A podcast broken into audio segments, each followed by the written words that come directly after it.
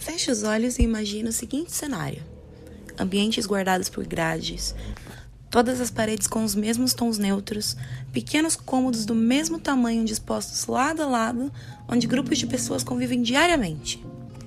Tem uma ala específica para eles e outra para a gestão do lugar. Essa descrição pode se aplicar a dois lugares, certo? Como pode uma escola e uma prisão terem a mesma estrutura? A escola que eu estou descrevendo está localizada no bairro periférico da cidade de Suzano, mas essa descrição pode se aplicar a qualquer escola estadual de São Paulo, porque elas seguem a mesma estrutura. O que podemos esperar de uma organização escolar assim? Opressão, desinteresse, violência?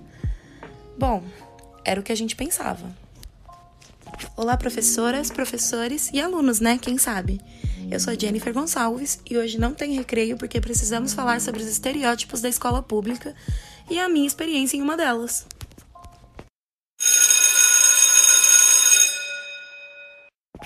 Eu sou estudante da Faculdade de Educação SESI São Paulo e participo do programa de residência educacional que proporciona vivência escolar contínua ao longo dos quatro anos de curso.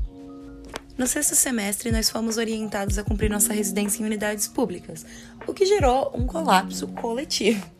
Porque a imagem que se tem das escolas estaduais não é muito diferente das que tem sobre presídios.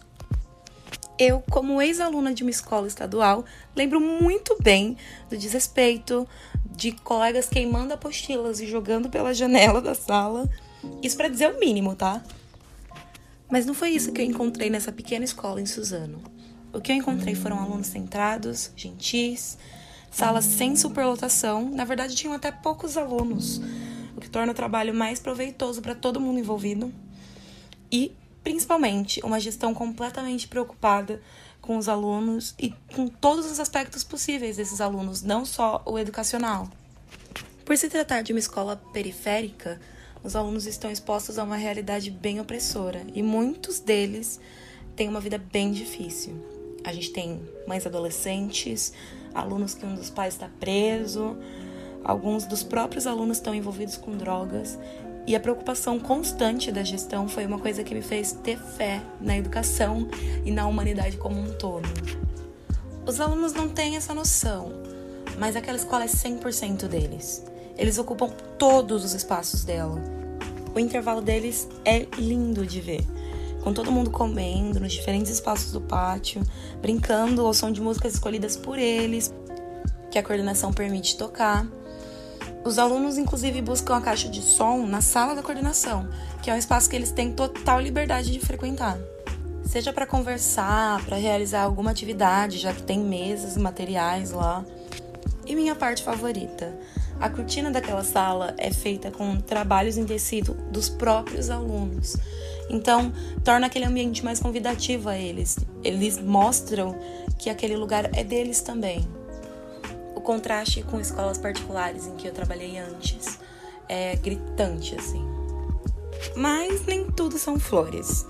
Ao contrário da gestão, a maioria dos professores não tem essa visão de educação. Era muito comum ouvir alguns deles falando que só estavam lá para pagar as contas ou que não queriam estar lá.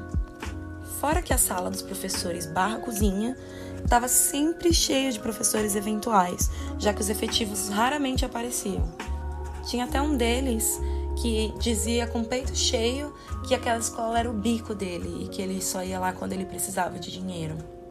Isso foi uma coisa que chocou bastante, tanto a mim quanto a minha co-apresentadora. E a gente ficou se perguntando se com o passar dos anos a gente também ia ficar assim, se a gente também ia perder esse interesse que a gente tem então a gente correu para nossa maravilhosa orientadora, que apresentou para a gente o conceito de síndrome de burnout, ou síndrome de esgotamento profissional, que, segundo o Ministério da Saúde, é um distúrbio emocional com sintomas de exaustão extrema, estresse e esgotamento físico, resultante de situações de trabalho desgastante que demandam muita competitividade ou responsabilidade. Como as condições de trabalho não são tão favoráveis, é compreensível que esses professores estejam exaustos. Infelizmente, os alunos também acabam afetados, e o resultado disso é a grande dificuldade de aprendizagem que grande parte dos alunos dessa escola tem. E é aí que a gente entra. A direção nos apresentou uma proposta de dar aulas de reforço de língua portuguesa e foi no meio desse processo que eu vivi a experiência mais marcante da minha vida profissional até hoje. Mas isso vai ficar para o próximo episódio, onde eu vou contar para vocês sobre o meu contato com os alunos, sobre como os diferentes perfis têm que ser respeitados no processo educacional e principalmente sobre como lidar com questões de saúde mental que são trazidas pelos próprios alunos. Até lá!